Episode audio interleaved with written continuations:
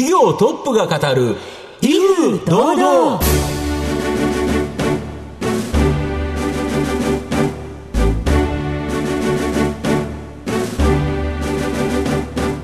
毎度相場の福の神こと藤本信之です。アシスタントの飯村美希です。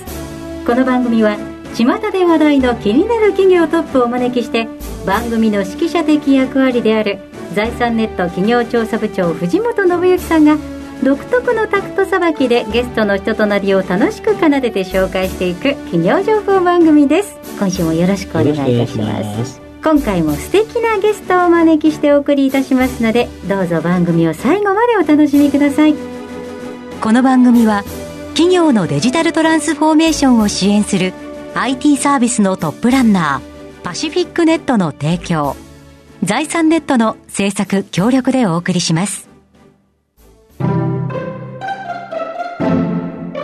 企業トップが語る威風堂々それでは本日のゲストをご紹介します。証券コード6067東証グロース上場インパクトホールディングス株式会社代表取締役社長福井康夫さんにお越しいただいています。福井さんよろしくお願いいたします。はい、よろしくお願いします。ありがとうございます。インパクトホールディングス株式会社は東京都渋谷区の JR 渋谷駅すぐ近くに本社があります。売り場を元気に日本を元気に、そして世界を元気にを事業コンセプトとして、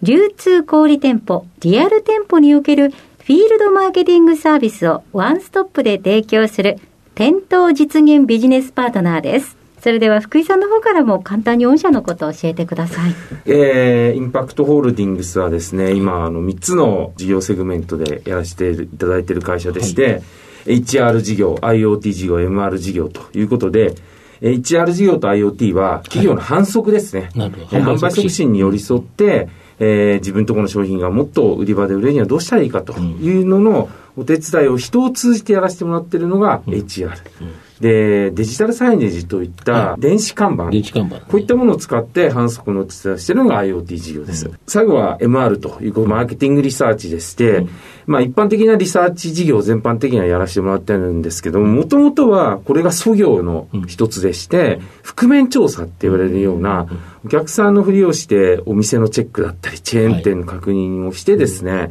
もっと売り場こうしたら売り上げ上がるんじゃないですかみたいなですね、こういったご提案させていただくような事業というので、3つのセグメントでやらせていただいてます。はい、ありがとうございます。また企業のお話をじっくりと伺っていきますが、はい、まずは福井さんの自己紹介を兼ねて、しばし質問にお付き合いいただければと思いますので、お願いいたします。では福井さん、生年月日を教えてください。1968年の5月27日ですね、54歳になります。はい。アルバイトもちょっと変わったアルバイトされていたということなんですけれど。そうですね。はい、大学の時は、寺小屋みたいな感じで、はい、自分のうちの、まあ、田舎なんで、庭にプレハブ立ててですね、はい、で、近所の子供を集めて、5人くらいいっぺんに教えるような、今でいう個別指導学園みたいなね、うん、そういうののと同じことやってたんですけど、うん、あの、すごい儲かった、儲かりましたね。夕方その軸をやって、はい、夜7時くらいになってから、車でまず六本木まで行くみたいな、はい、わざわざ六本木まで行くっつって、そういう学生時代でしたね。はい。でも結構いろんな出会いがありそうですね。そうですね。親友が昔のインター Q って言った GMO っていうとこからね、はい、ビットバンクっていうところの社長やって広末君とかですね、はい、何人もそういったのがいていまだに刺激は受けながら、うんうん、まあ50過ぎてもですね、うん、あの一生懸命働かなくちゃなみたいに思う感じありますね。はい、はい、福井さんは銀行で社会人を始めてそ,、ね、その後、セブンイレブンに転職されるんですよね。はい、私最初は三和銀行って今はなき銀行ですけども、の土浦支店というところで配属になって、はい、土浦って割と流通業で上場してる会社とかたくさんあったんですよ。カスミ、ね、グループっていうところとか、はい、ジョイフル本田さんとか、ライトオンっていうところとかね。で、まあなんか小売業ってまだチャンスがあるし面白そうだなと、まあ30年前ですけど、うん、で将来小売に関わる領域で、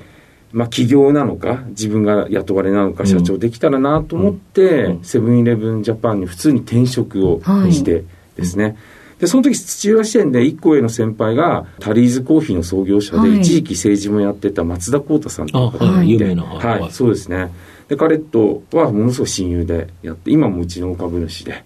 なおかつ社外役員会やってもらってますね、うん、そのいろいろなご縁と、出会いとっていうのもあった中で35歳で転職そうですね、うん、最初遅まきながら、はい、最初はソフトウェア？創業がその覆面調査っていうのと、はい、あとラウンダーって言ってこれはメーカーさんの営業代行なんですけども、売り場を良くするだとかですね、うん、えー、売り場を整えるみたいなのっていうのの、アウトソーシングのビジネスなんかないのかと。そしたら、いろいろ調べるとね、世の中に覆面調査ってものがあるんだよとか、そのラウンダーって仕事があるんだと。で、僕のそのセブンイレブンのいわゆるスーパーバイジングって言ってお店を管理するノウハウですよね。例えばこういうところを良くしたらいいとかですね、その効率的にお店を回るとか、指導の仕方とか、こういうのをマニュアルにして、そういった調査だったりとか、営業代行、そしてそれを上がってくるレポートデータベースにする仕組みが必要だろうということで、マーケットウォッチャーっていうソフトを作ってですね、でそれであのいろんな人材派遣会社と組んでやろうとかですね、こういうことを思いついて、始めたんですよね。はい。はい、やっぱりそのセブンイレブンでたくさんの店舗を見てきたからこそっていうところですね。そうですね。あの、やっぱセブンって人への投資って結構すごくて、そういったスーパーバイジングのやる人に対する、えっと、投資っていうのを結構やってましたよね。はい。はい。はい、さあ、皆さん、福井さんの人となり、どのように伝わりましたでしょうか？後半では事業内容についてじっくりと伺っていきます。企業トップが語る威風堂々。では後半です。藤本さんのタクトがどうさえ渡るのか。ゲストの福井さんとの共演をお楽しみください。まあ、御社はこの3つの事業をやっているということなんですけど、そのまあ、覆面調査っていうのはよくわかるんですけど、残りのですね、はい、人を使った部分と電子看板を使った、うんうんうん、えー、ところ、もうちょっと詳しく説明いただそうですね。もともと上場までは割と覆面調査が中心でこうやっていたんですけども、はい、市場がすごい小さいんですよね。なるほど。で、やっぱこの市場のままでは、とても100億円の会社にすらならないだろうと。うん、ましてや1000億、500億、1000億は絶対ならないだろうというふうに思ってましたんで、うんうん上場したら反則で伸ばしていくんだって結構決めてたんですよね、はい、反則のやっぱり市場規模って店頭に関わる領域でも8000億って言われていて、うん、その8000億の市場を取りに行く戦略をやるやろうと、でそのために M&A も反則に関わる会社を M&A したいし、反則に関わるソリューションというかですね武器を増やしていこうということで、まず2013年には、はい、えー、マネキンって言って、はい、よく試食とか試飲をする会社、キャビックって会社を M&A させてもらって、2014年には電子看板の会社、うんうん、で、これ全部メーカーの反則費なんで、うん、実はお金の出所一緒なんですよ。なるほど、で、今回は、サイネージしませんか、うん、今回はマネキンしませんか、今度は調査やりませんか？みたいな感じで、いわゆるなんて言うんでしょう、シナジーみたいな形でね、こう売り上げが伸びていくような構造になってきました。なるほど、御社は売り場っていう形でいうと、はい、スーパーとかドラッグストア、この店頭が確かに職場なんだけど、お金を出してくれるのは、そこに物を売ってるメーカーということですか？そうですね、もうこれはね、あの私、メーカーさんに寄り添うっていう姿勢を結構明確に出していて、うんうん、日本の流通業って割と、うん利益率が低くてですね、うんうん、そういった反則費を、うん、まあ、効率的、計画的にやる文化ってなかなか難しいですね。なかなか難しいですよね。そうですね。そうするとやっぱメーカーさんに寄り添った方が、うんうん、あの、商売になりやすいということは割り切って割とやってるところは、ありますね。なるほど。はい、例えばテレビ CM を打つとか、さまざまな広告を出すと、はい、ネット広告を出す。だけど実際に売り場に行った時に、うん、売り場でその製品、商品が目立ってなかったら、うん、買ってもらえないよね。そうですね。要は CM 見て、売り場行ったら、ちょっと似たような商品で、こっちの安いからこれ買っちゃおうみたいな、そういうのたくさんありますよね。なので、えっと、やっぱり売り場と連動してる広告宣伝っていうのが非常に大事で、あの、そういった提案を幅広くしていこうというふうにやってます。はい。で、やはりこの売り場をデジタルで元気にするこのデジタルサイネージ、非常に今人気高いそうですね。あのコロナっていうこともあって、うん、こう人を使った、やっぱりなかなかこう反則ができないという中で、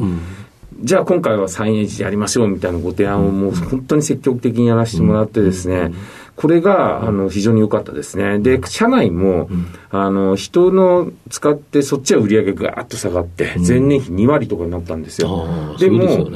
逆にサイネージの方はもう20%、30%どんどん伸びますから、うん、そっちに人をもう移動させたりして、なるほど、なるほど。50人くらいですかね、うん、グループ内で転職みたいのさせたりとかしてですね、で、乗り切ったっていうことで、まさにこう変化対応が今のところはうまくできたっていうところ逆に言うと、このデルサルサイネージの会社買ってなかったら、大変なことになってたっていうことですよね。いや、それはありますよね、本当に。なので、その時は非常にのれんもあったし、あの赤字の会社だったんですよ、うん、もう債務超過寸前の会社だったんですけど、はい、これが一気にやっぱり御社と組んだことによって復活したそうですね、そういう意味では、あのーうん、すごくいいあのご縁をいただいて、うん、今もそこの幹部だったあの人間がそこの社長をやらせてますんで、うん、まあ、非常に、あの成果も上げてますし、うん、すごくいいご縁だったなと思ってます。なるほど。はい、で、これを使うと、すごく環境に優しい。店舗データベースって言って、あの、ずっと蓄積してるお店の情報っていうのを、800万件以上の、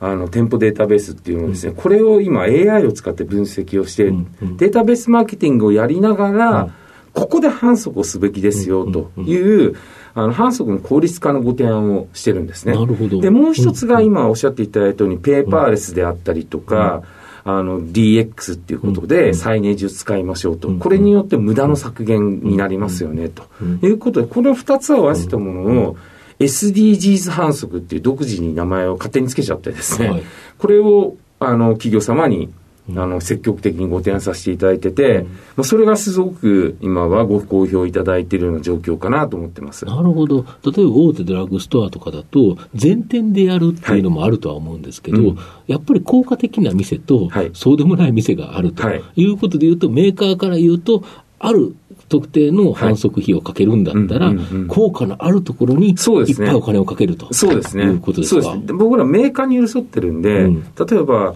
ドラッグチェーン全店、全店舗やるっていうよりかは、売れるこの店でやりましょうと。なるほど。で、その分、あんま売れなそうな2、300店舗分の予算ってこっちのチェーンでやりましょうよ、みたいなそういうご提案するんですよ。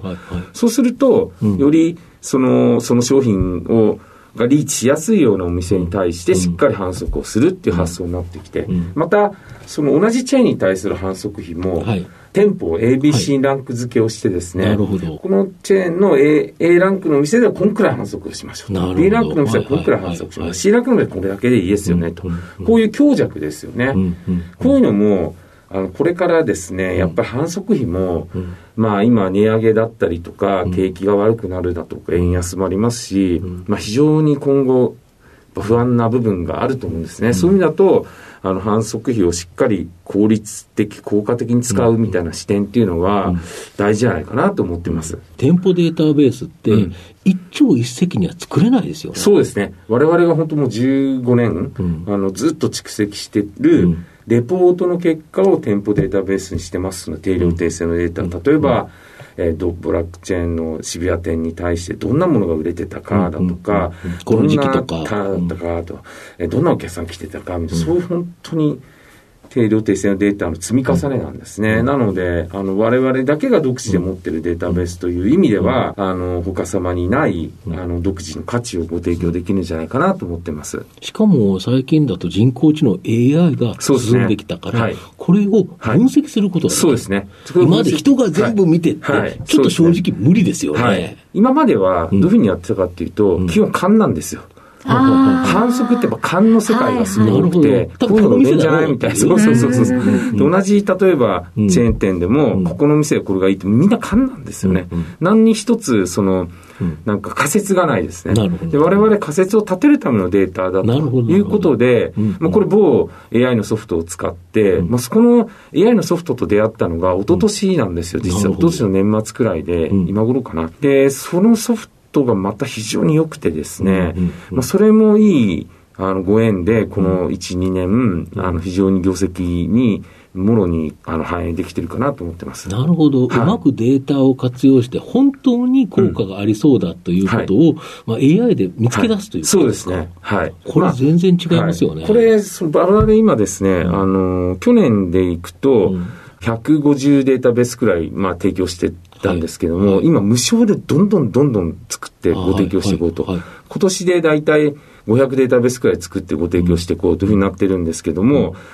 で、データベース自体は無償で提供する代わりに、サイネージを買ってくださいね、と。反則してくださいね、そうですね。あのー、ラウンダーやってくださいね、と、調査やってくださいね、こういったソリューションでお金をいただける、こういうモデルなんですよね。なので、作れば作るほど、仮説の精度ってどんどん上がってくる。まあそうですよね。それの結果がまたたまるから、そうです、そうです。また良くなっていく。そうですね。なので、今は、えっと、2026年の中継に向けては、年間1200、データベースがご提供できる体制を作るとですね、うん。今2026年で売上300億、営業利益60億って目標を立ててますけども、うんうん、まあそういったものも、あの十分可能なんじゃないかなというふうに思ってます。なるほど。はい、この中経営計画が達成できれば、はい、やっぱり株価も上がってほしいですね。そうですね、うん、僕らとしてはもちろん株主に対しても期待に応えるような、うん。あの対応はし続けなくちゃいけないなと思ってるし、まあ、その一番は、やっぱり今、その店舗データベースってすごく大きな、なんていうか、武器を見つけたんでね、はいはい、この武器を使って、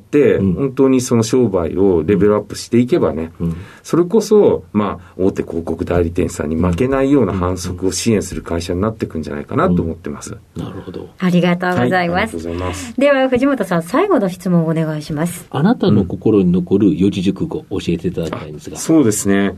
えっ、ー、と、こう一生懸命っていうふうにちょっとだ挙げさせていただいたんですけども、はい、まあこれはですね、うん、あの、私、さっき申し上げたように35歳で起業をして、はい、すごい強い信念だとかですね、もともとはですよ、はいあの、そうあんまないんですよね。うん、ないし、ものすごい賢い、そのクレバーな起業家でもないと自分で思ってるんですよ。なので、やっぱり、あの、そういう泥臭さみたいなことをちゃんと忘れずにね、やり続けないと、会社の価値自体が落ちていくよね、というふうに本当思ってるんですよね。えっと、なので、あの、実はなんか、ある人に書いてもらった一生懸命っていうやつも、なんかちょっと後ろの、僕の机の後ろに書きに書いてやってるんですけど、はい、まあそんなふうにですね、思ってる感じですね。はい。はい。ありがとうございます。今日のゲストは、証券コード6067東証グロース上場、インパクトホールディングス株式会社、代表取締役社長、福井康夫さんでした。福井さんありがとうございました。どうもありがとうございました。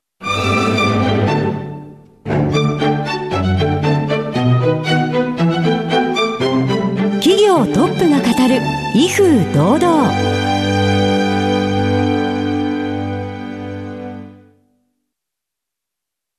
企業のデジタルトランスフォーメーションを支援する IT サービスのトップランナ